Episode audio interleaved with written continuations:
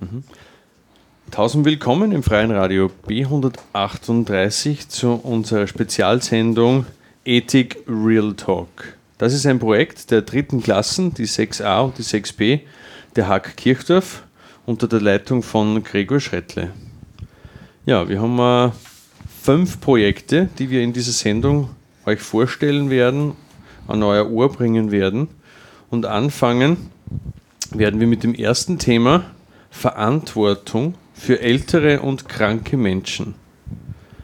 Isabel, du bist jetzt bei uns im Studio. Du hast dieses Thema gewählt oder dir ausgesucht und ich möchte aber jetzt im Vorfeld noch wissen, kannst du uns ganz kurz erklären, wie dieser Ethikunterricht abläuft bei euch in der Hack?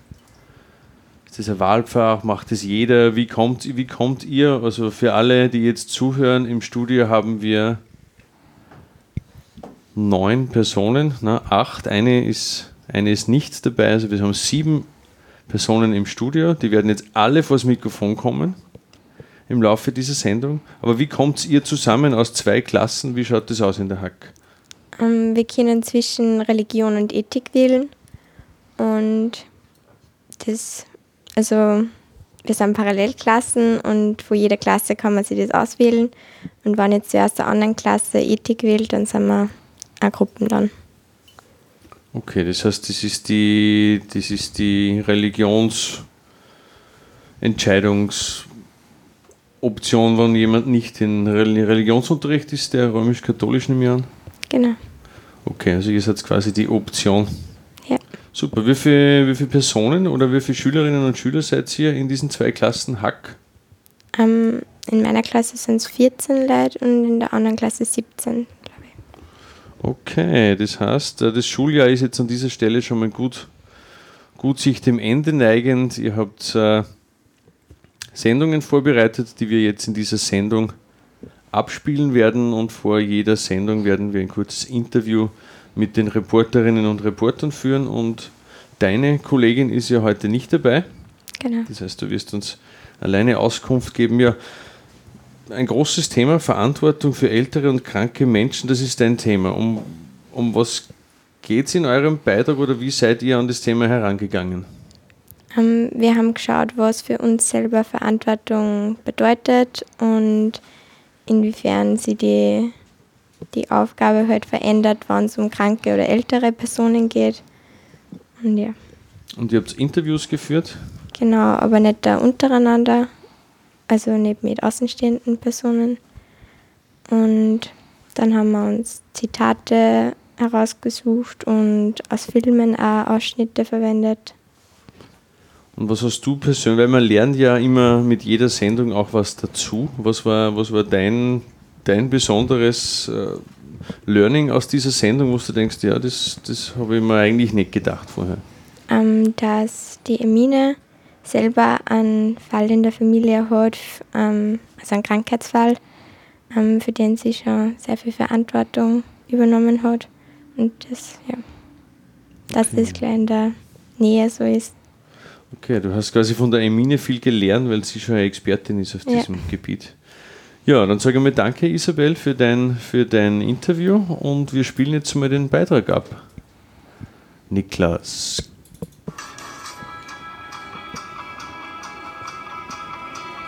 Hallo, wir sind Emine und Isabella und das Thema unserer Radiosendung ist die Verantwortung gegenüber Kranken. Wir haben uns am Anfang gefragt, was wir selbst über das Thema wissen und uns darunter vorstellen, ohne uns vorher zu informieren. Menschen müssen Verantwortung gegenüber kranken Menschen übernehmen, da sie oft selbst nicht imstande sind, sich zu versorgen. Egal welche Art von Krankheit ein Mensch hat, sollte er von anderen Solidarität erfahren. Sie sollten nicht aussätzig behandelt werden von anderen Menschen. Wenn die Menschen Verständnis zeigen und den Benachteiligten helfen, kann es erfüllend wirken und der Helfende wird zu dem, dem geholfen wird. Verantwortungsgefühl anderen gegenüber bedeutet auch, dass wir sowohl als Einzelne wie auch als Gemeinschaft, die aus Einzelnen besteht, die Verpflichtung haben, uns um jedes Mitglied unserer Gemeinschaft zu kümmern. Das gilt auch, wenn jemand körperlich oder geistig nicht im Vollbesitz seiner Kräfte ist. Genau wie wir selbst haben diese Menschen das Recht, glücklich zu werden und Leid zu vermeiden. Dalai Lama, das Buch der Menschlichkeit.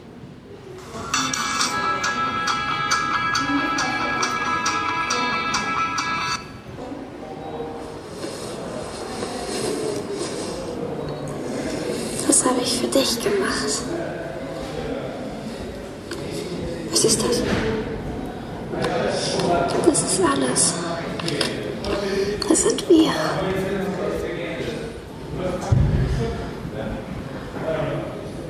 Ich habe einen Schutzengel, der jede Sekunde eines jeden Tages über mich wacht, egal wie krank ich bin. Ich weiß, dass ich niemals allein bin. Das war ein Ausschnitt des Filmes Beim Leben meiner Schwester.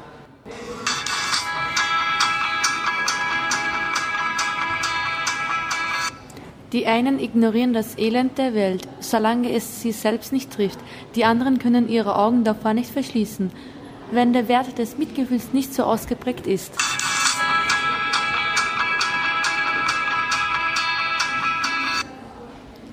Neben mir sitzt jetzt meine Projektpartnerin Emine und wir sprechen nun über jegliche Fragen, die zu diesem Thema auftreten. Meine erste Frage an dich, Emine, lautet, was für dich Verantwortung überhaupt bedeutet. Verantwortung bedeutet für mich, die für mich wichtigsten Menschen in meinem Leben zu beschützen und ihnen bei Problemen zu helfen. Ja, das sehe ich genauso.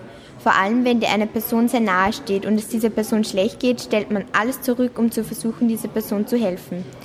Wo wir bei dem Thema sind, für eine Person die Verantwortung zu übernehmen, der es nicht besonders gut geht. Warst du selbst schon mal in der Situation, in der du einen kranken Menschen gepflegt hast? Ähm, also, ich habe mich schon um meine Cousine gekümmert. Sie ist geistig und körperlich eingeschränkt und daher kann sie sich weder selbst versorgen noch ein eigenständiges Leben führen.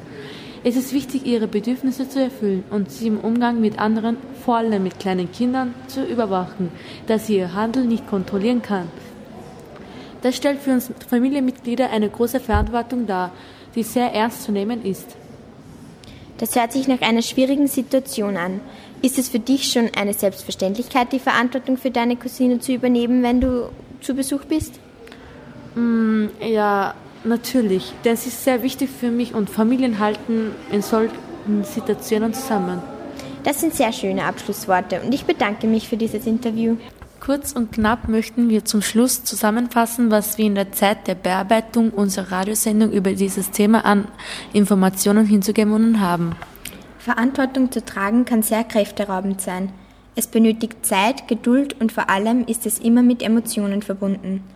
Am besten hilft man Menschen, denen es krankheitsbedingt schlecht geht, indem man ihnen zeigt, dass man es gerne tut. Die Gesunden sind mit Gesundheit gesegnet, um die Stärken aufzubringen, den Kranken beizustehen. Ebenso sollten gesunde Menschen ihre Einstellung gegenüber den Kranken überdenken. Kranke Menschen sind keine Aussätzigen. Sie sind nur anders und leiden oft sehr darunter.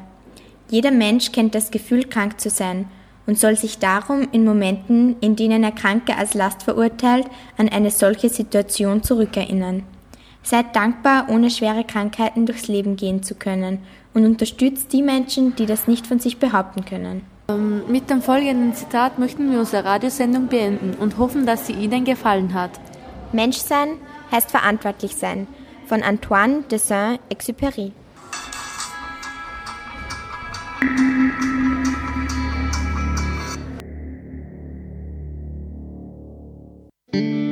When your legs don't work like they used to before And I can't sweep you off of your feet Will your mouth still remember the taste of my love? Will your eyes still smile from your cheeks? Darling, I will be loving you till we're 70. And baby, my heart could still fall as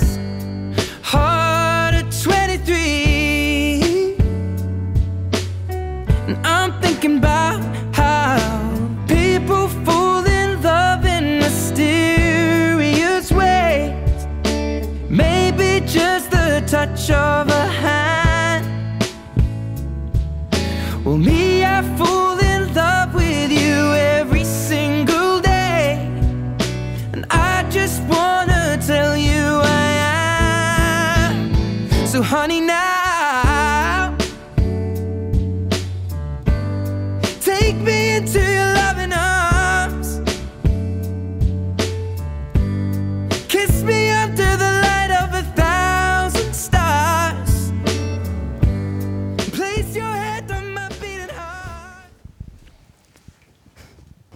Willkommen zurück bei der Sendung Ethik Real Talk. Das ist ein Ethik-Unterrichtsprojekt der 6a und 6b der Hack Kirchdorf. Ja, wir haben jetzt da in dem Beitrag vorher Verantwortung für ältere und kranke Menschen von Isabel und Emine gehört. Und als nächstes gibt es Jugend und Politik von Selma und Selma. Hallo, grüß Gott. Ah, grüß euch. Ja, ist ein spannendes Thema. Wir haben uns dazu gerade in der Fußgängerzone Kirchdorf äh, auch beschäftigt. Letzten Freitag haben wir das Format offene Couch ausprobiert und haben Jugend und Beteiligung diskutiert. Und jetzt bin ich schon sehr gespannt, was hat euch zu diesem Thema gebracht? Ja, wir haben nur zwei Selmas. Also wir haben keine dritte, die antworten kann. Also irgendjemand von euch zwei. Also wir haben sie für das Thema entschieden, weil wir sie halt in Politik also schon auskennen und wir finden das halt sehr interessant.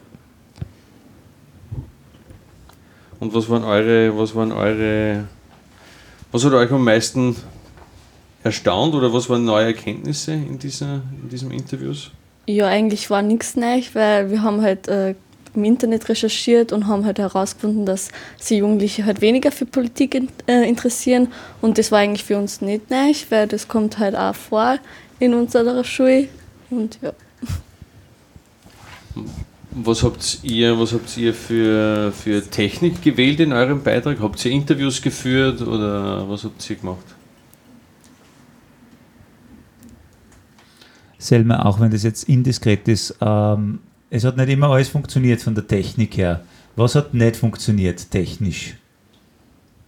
Ja, wir haben einmal wen halt aufgenommen und wir haben halt einmal telefonieren da. Und das Problem war halt das, dass man das durchs Handy nicht gehört hat.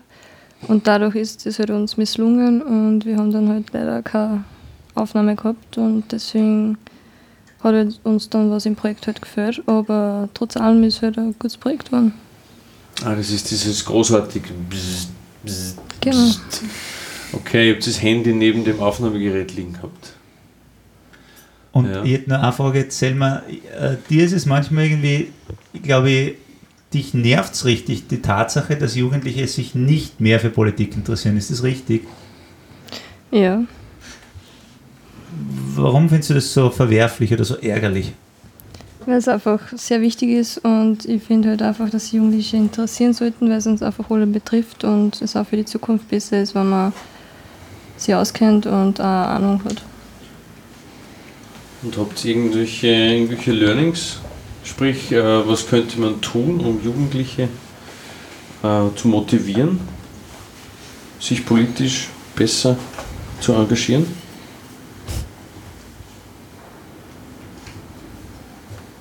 Nein, eigentlich nicht, weil es einfach von jedem selbst abhängt, ob es wer interessiert und nicht. Und deswegen, wir können halt nichts ändern, aber es sollte sich halt was ändern, aber wir können leider nichts dagegen machen. Ihr macht auf jeden Fall jetzt gerade eine Radiosendung und das ist schon mal ein politischer Akt, weil das heißt, man bringt eine Meinung in die Öffentlichkeit. Und in diesem Sinne würde ich sagen, werden wir jetzt den Beitrag abspielen. Niklas, es geht los.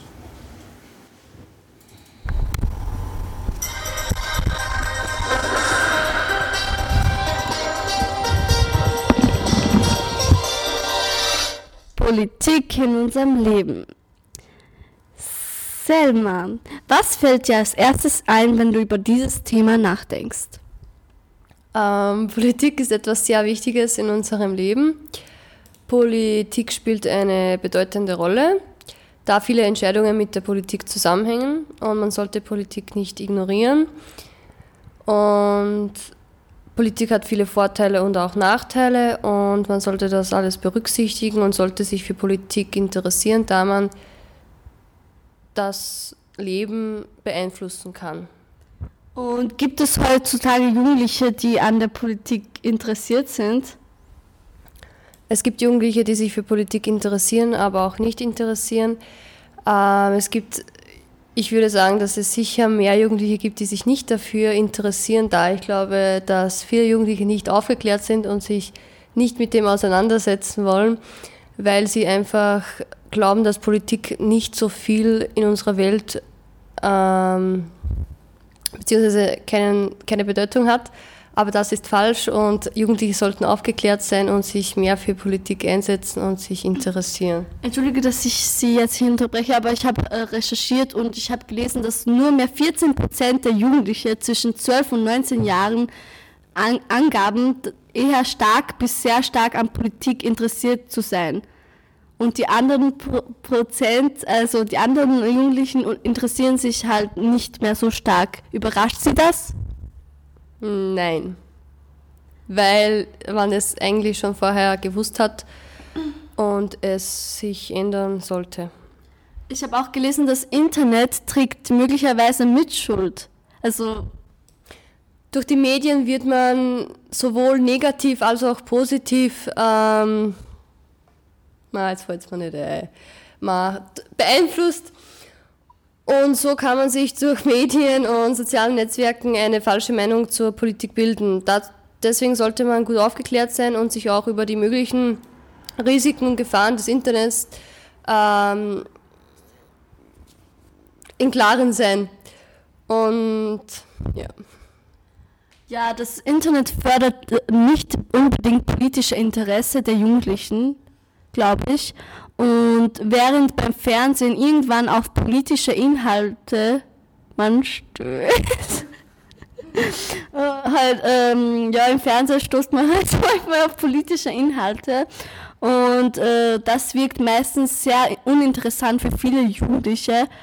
Und ja, warum sollten Jugendliche aktiv werden? Jugendliche sollten aktiv werden deswegen, weil es einfach wichtig ist, sich mit Politik auseinanderzusetzen. Viele wissen gar nicht, was äh, die Politik mit uns macht und was es für einen Einfluss hat. Durch die möglichen Konsequenzen der Politik, zum Beispiel bei, bei falscher Politik, nicht bei falscher Politik, sondern bei möglichen politischen Auseinandersetzungen, Konsequenzen sollte man sich im Klaren sein und man sollte regelmäßig sich für Politik interessieren und um etwas zum Beispiel in der Welt ändern zu können und es sollte viel mehr auf Politik eingegangen werden und man sollte sich nicht, man sollte Politik nicht einfach so ignorieren, da es einfach sehr wichtig ist und ja, vor allem Jugendliche sollten sich bewusst werden, wie es, wie es im Moment steht denn die Jugendlichen sind für uns, also für die nächste Zukunft und ich glaube, jeder will etwas Positives für die Zukunft beitragen. Am 15. Oktober, am Sonntag, waren ja die, war ja die Nationalratswahlen. Und sind Sie vom Ergebnis jetzt überrascht oder? Ähm, überrascht nicht, da ich es mir schon gedacht habe, dass es so ausgehen wird. Aber es ist in Ordnung, das Ergebnis, würde ich sagen, aber ich finde es jetzt nicht, ich bin jetzt nicht sehr positiv und also ich, ich sehe das jetzt nicht so ganz positiv, aber es wird sich alles herausstellen nach ein paar Wochen wie und was. Mit wem wird das Sebastian Kurz äh, eine Ko Koalition bilden? Glauben Sie, dass er mit dem äh, Herr Strache eine Koalition bilden wird? Ich glaube eher, dass er mit Herrn Strache eine Koalition bilden wird, da man gesehen hat, wie Schwarz und Rot in den vergangenen Jahren zusammengearbeitet ha haben. Und ich glaube, dass sie kein Vertrauen mehr zueinander haben, beziehungsweise dass das Vertrauen nicht mehr so da ist, wie es früher war. Deswegen glaube ich, dass es eher eine schwarz-blaue Regierung in, uns, in unserem Land Österreich geben wird.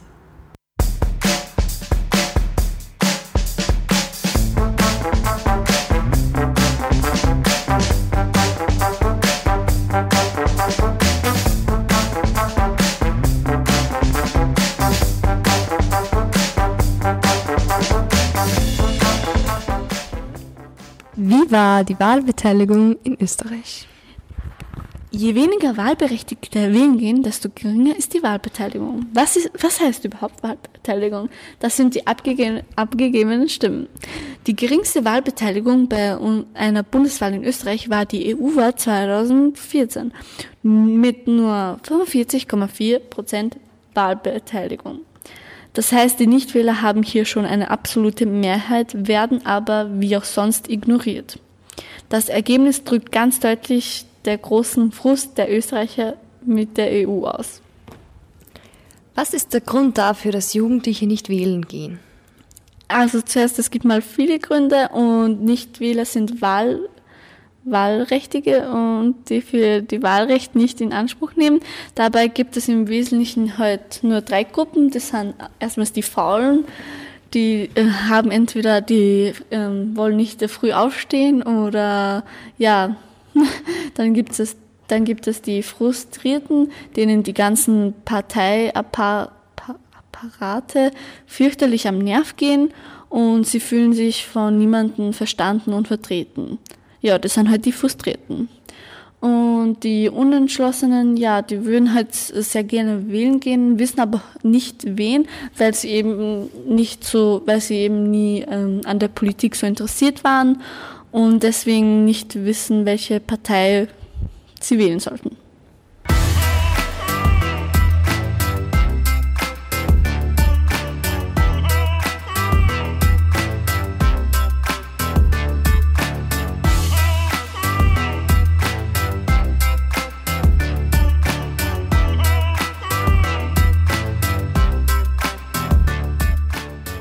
Tausend willkommen zurück, Freies Radio B138 zur Ethik Real Talk Sendung.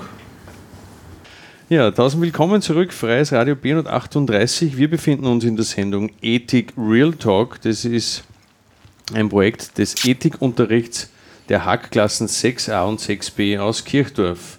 Wir haben jetzt gehört Verantwortung für ältere und kranke Menschen, dann Jugend und Politik von Selma und Selma war der letzte Beitrag. Und als nächstes ist der Beitrag Naturreligionen. Hier am Tablett vor mir stehen Patrick und Dennis. Falsch, nicht Dennis. Dennis. Ah, nicht. Doch, doch. Doch, Dennis.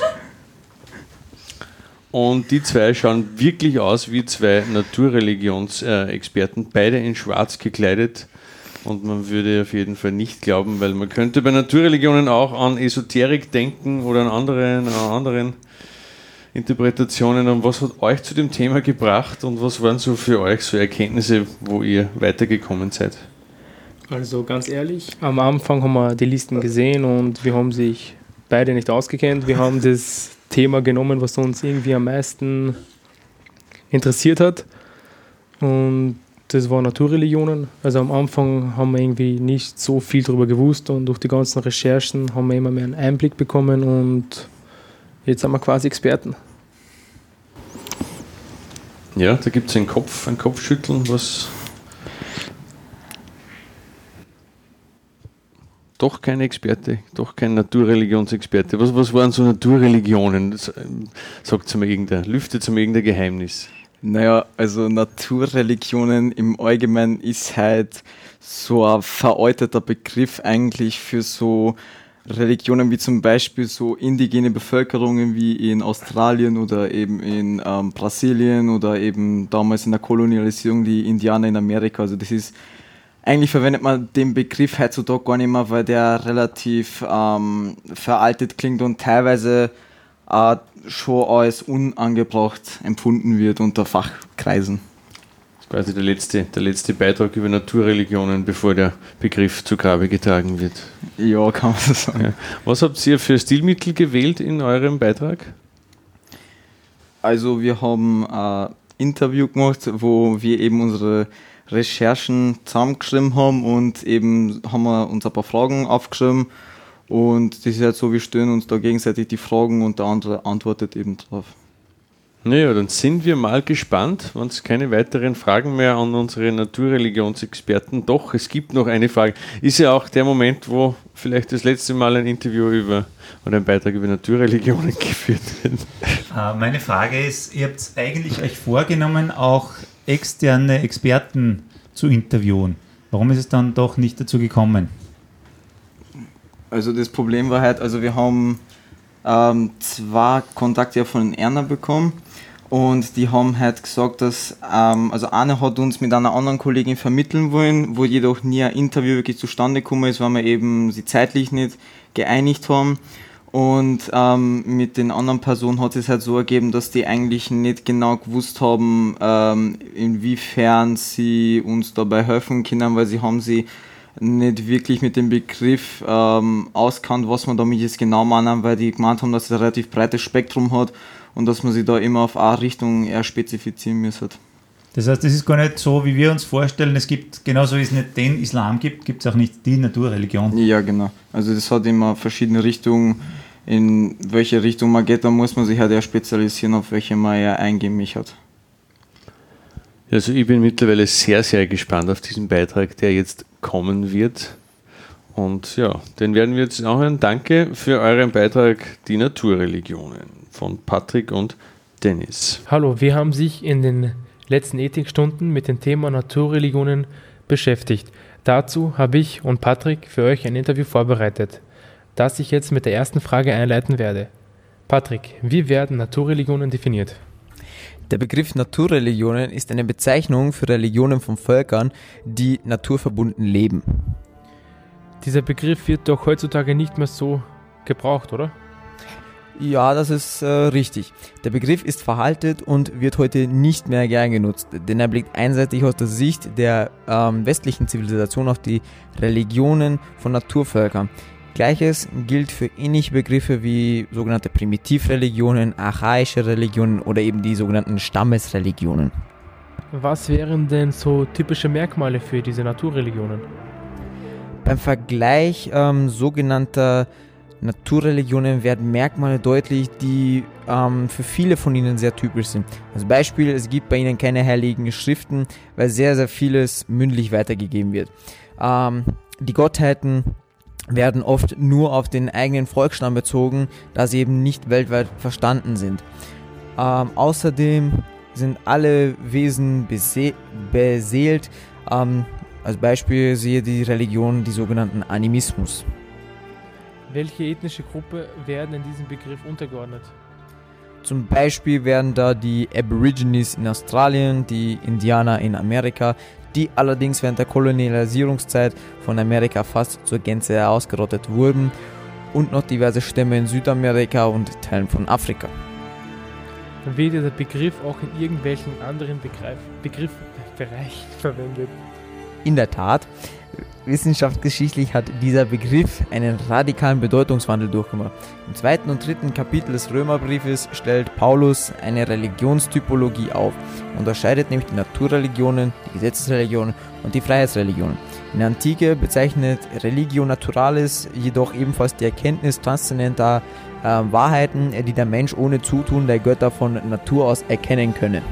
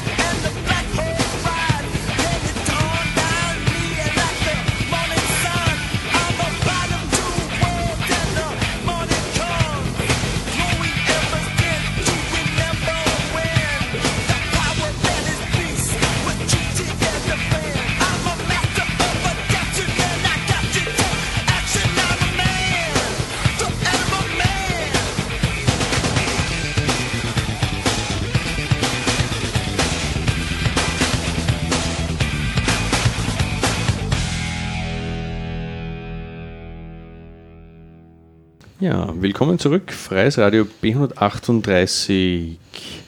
Ethik Real Talk. Bei uns zu Gast im Studio die dritten Klassen der Hack Kirchdorf haben im Zuge des Ethikunterrichts fünf Sendungen gestaltet. Verantwortung für ältere und kranke Menschen, Jugend und Politik. Soeben haben wir mehr oder fast alles über Naturreligionen erfahren und nun zur Erholung quasi die Grenzen des Wachstums. Christine und Caroline haben dazu recherchiert. Hallo. Hallo. Hallo. Was bringt euch zwei zu diesem, zu diesem Thema? Wir haben sich halt auch die Themen am Lehrplan angeschaut und haben sich gedacht, dass das vielleicht eines von den interessantesten Themen ist. Und sind dann aber draufgekommen, dass das Thema sehr umfangreich ist und auch ziemlich kompliziert. Habt ihr die Bücher gelesen? Na, wir haben uns die verschiedenen Studien dazu angeschaut und Prognosen, wie halt so Zukunftsprognosen und sind halt auf den Entschluss gekommen, dass es für uns nicht wirklich rosig ausschaut. Und habt ihr, was, was waren so, ja, so Learnings oder was waren so Erkenntnisse nach dieser Auseinandersetzung? Eben, dass es nicht so rosig ausschaut, aber gibt es irgendwie konkrete Naja, es gibt halt viele verschiedene Zukunftsprognosen. Die einen gehen halt von einer extrem negativen Zukunft aus mit Kriege um Wasser und so weiter. Und es gibt aber eher positive Prognosen, die was zum Beispiel besagen, dass anscheinend die, ähm, die Menschheit einfach ab einer gewissen Anzahl sich nicht mehr vermehren wird. Okay, habt ihr so auch diese Grenzen des Wachstums, da geht es immer um diese Erschöpfungstage, um diese Peak Oil, Peak, Peak Everything. Habt ihr da irgendwelche, sind euch da welche untergekommen? Bezüglich Ressourcenknappheit. Ja, genau.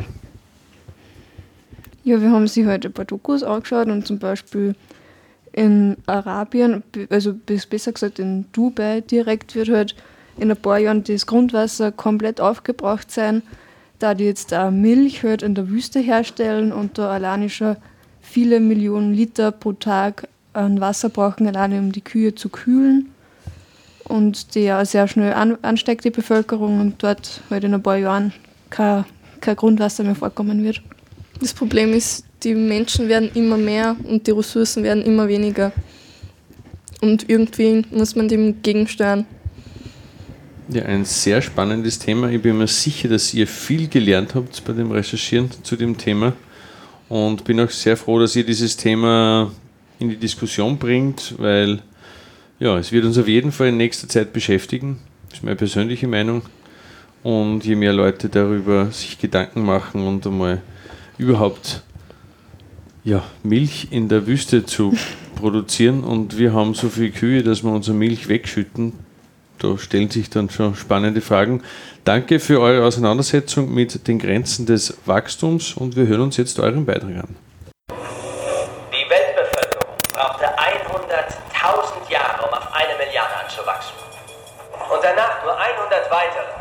Bis auf 2 Milliarden.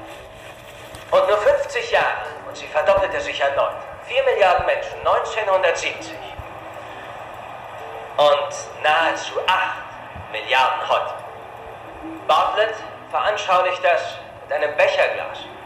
Mit einem einzigen Bakterium, das sich jede Minute von neuem teilt und verdoppelt, gibt man das erste Bakterium in das Becherglas um 11 Uhr und komplett gefüllt ist es um 12. Um wie viel Uhr ist das Becherglas erst halb voll? 11.59 Uhr. Genauso spät ist es für uns. In 40 Jahren befinden sich 32 Milliarden Menschen im Kampf ums Überleben. Erfolglos. Es ist eine Minute vor zwölf. Jedes globale Übel, das die Erde plagt, ist zurückzuführen auf die Überbevölkerung. Aber massive Geburtenkontrolle hat dennoch keinerlei Chance. Ungeheuerlich! Verletzung meiner Rechte! Eingriff in meine Privatsphäre! Du schreibst mir nichts vor! Und noch immer attackieren wir unsere Umwelt.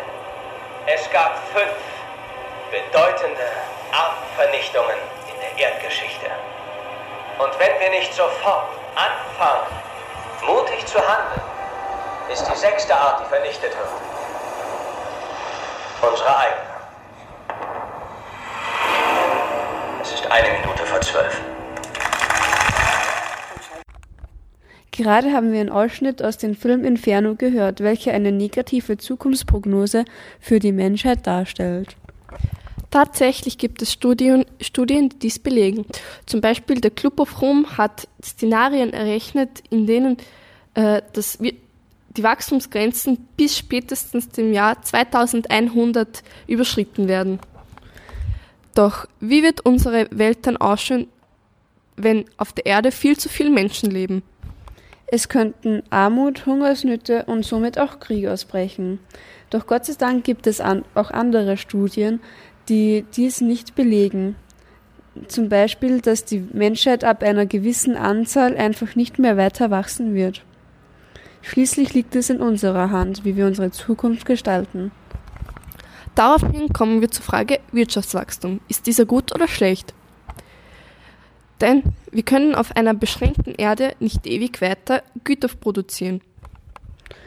Doch trotzdem ist unsere Wirtschaftslogik auf immer mehr Wachstum ausgelegt. Bei solchen Zukunftsprognosen und so vielen Menschen in Zukunft sollte man aufpassen, wie man mit dem Wasser umgeht, damit nicht auch noch um Wasserkriege geführt werden müssen. In Arabien werden heute für einen Liter Milch 2500 Liter nicht erneuerbares fossiles Grundwasser gebraucht, da die, die Kuhfarmen in, in der Wüste sind und alleine schon für die Kühlung der Kühe Unmengen an Wasser gebraucht werden. In Arabien werden in 40 Jahren doppelt so viele Einwohner wie heute leben, doch ihr Grundwasser wird verbraucht sein. There's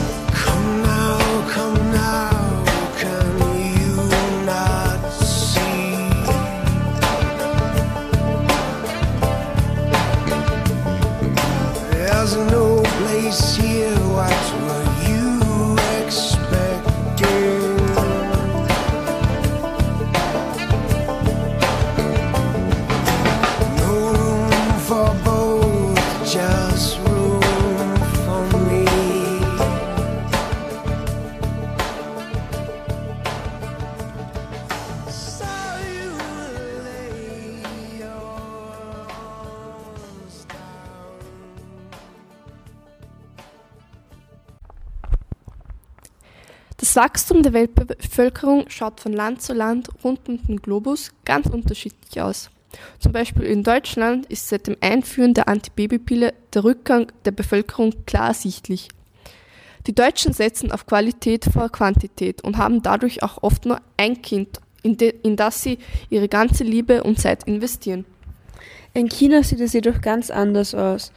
Ähm, mit 1,3 Milliarden Menschen, was ungefähr 20 Prozent der Weltbevölkerung entspricht, hat China ein Problem, das es bewältigen muss. Somit wurde die Ein-Kind-Politik eingeführt. Jedoch wirft diese einige Schattenseiten auf. Da viele Eltern nur ähm, einen Sohn möchten, werden, ähm, ähm, gibt es in China viele weibliche Waisenkinder. Somit wächst eine Generation von Einzelkindern heran, die keine Frau finden werden. Das bringt einen Anstieg von Prostitution und Menschenhandel mit sich. Doch das ist nicht das einzige Problem, das das Land zu bewältigen hat. Ein, eine weitere mächtige Aufgabe ist die Versorgung der, der Bevölkerung. Das Land besitzt nur 7% der kultivierbaren Ackerflächen auf der Welt, hat jedoch mit 1,3 Milliarden Menschen damit ein großes Problem.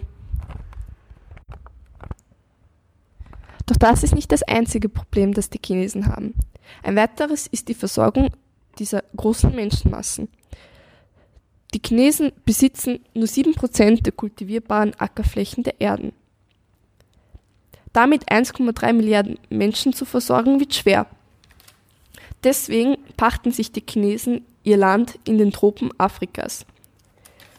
In Kamerun werden zum Beispiel durch Einheimische auf fruchtbarem Boden äh, Bestellungen der Chinesen angebaut. Die Arbeiter bekommen dafür nur einen Hungerlohn und von der Ernte bleibt ihnen nichts, da die gesamte Jahresernte der Farm nach China geht. Die Chinesen sichern sich damit ihre Zukunft auf Kosten anderer. Den ärmsten Ländern wird die Grundlage zur Selbstversorgung damit geraubt. Folgen können Aufstände und Kriege sein. Ja, hier Radio B138 mit der Sendung Ethik Real Talk. Das ist ein Projekt der dritten Klassen der Hack Kirchdorf. Im Zuge des Ethikunterrichts sind fünf Beiträge entstanden. Verantwortung für ältere und kranke Menschen, Jugend und Politik, Naturreligionen und soeben haben wir Grenzen des Wachstums gehört. Und als ich bedanke mich bei euch allen, dass ihr ins Studio gekommen seid, um eure Beiträge persönlich mit mir gemeinsam zu moderieren. Auch danke an Herrn Gregor Schrettle, der diese ja, meiner Meinung nach großartigen Themen in euer aller Leben gebracht hat und noch einen schönen Tag hier auf Radio B138.